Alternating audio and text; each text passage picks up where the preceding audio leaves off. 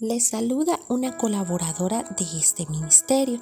Bienvenidas a este estudio pasado en el libro Una vida con propósito del pastor Rick Warren. Hoy finalizamos la cuarta semana de este estudio de 40 días y con ello también damos cierre al tercer propósito titulado Usted fue creado para ser como Cristo. Este ha sido un tiempo maravilloso en compañía de cada una de ustedes, mis amadas, y estamos muy agradecidas con Dios por permitirnos llegar al día 28. Esta semana sin duda fue de mucha enseñanza y nos ha confrontado de una manera muy especial a cada una de nosotras. Hemos aprendido que Dios nos creó para ser como Cristo.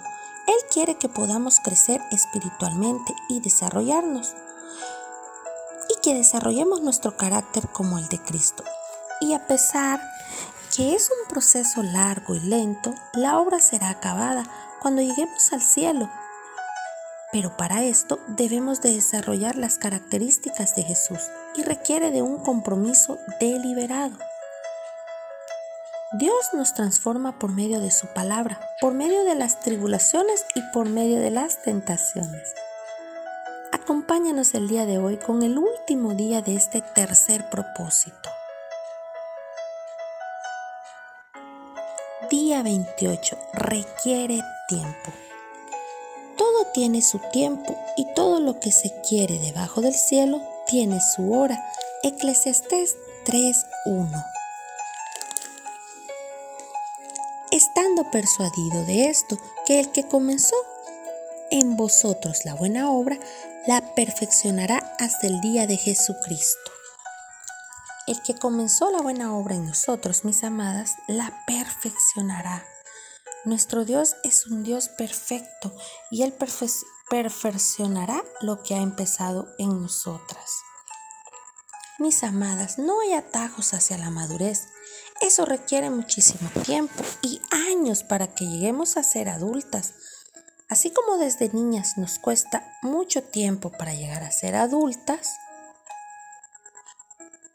también de toda fruta tiene su estación para madurar y estar lista. Así es el fruto del Espíritu. El desarrollo de un carácter como el de nuestro Señor Jesucristo no puede ser apresurado.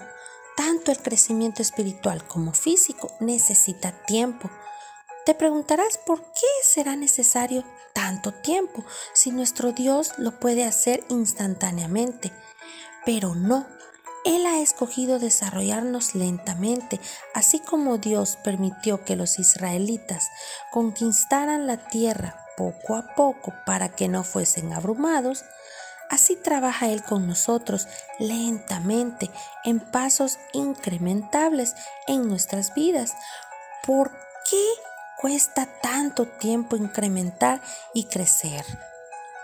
Hay varias razones, mis amadas, de las cuales hablaremos hoy.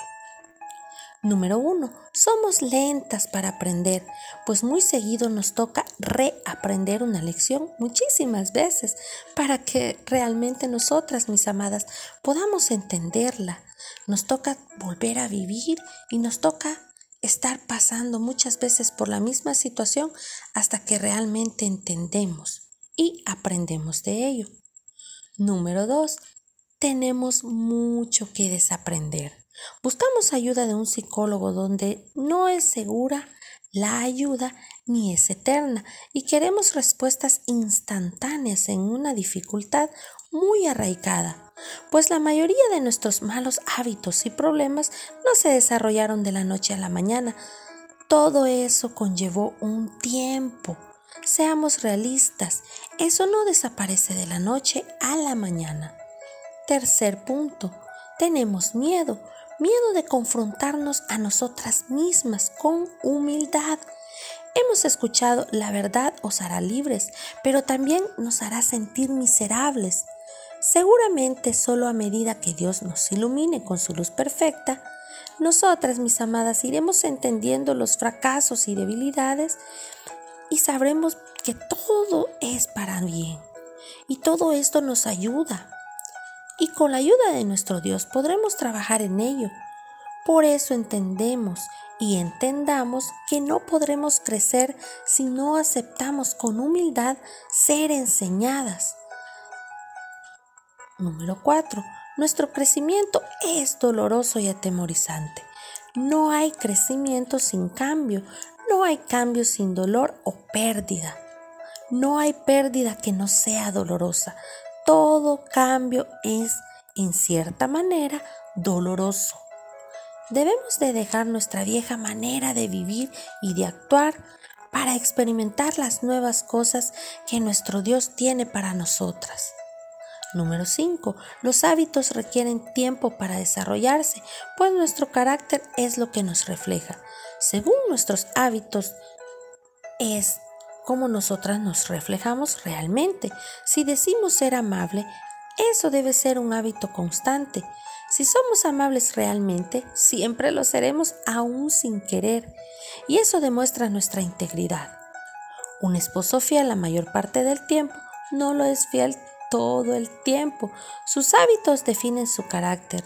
Recordemos, mis amadas, nuestros hábitos nos definen y no nos apresuremos a medida que avancemos en nuestra madurez espiritual pues hay varias maneras en las que podemos cooperar con nuestro Dios en el proceso.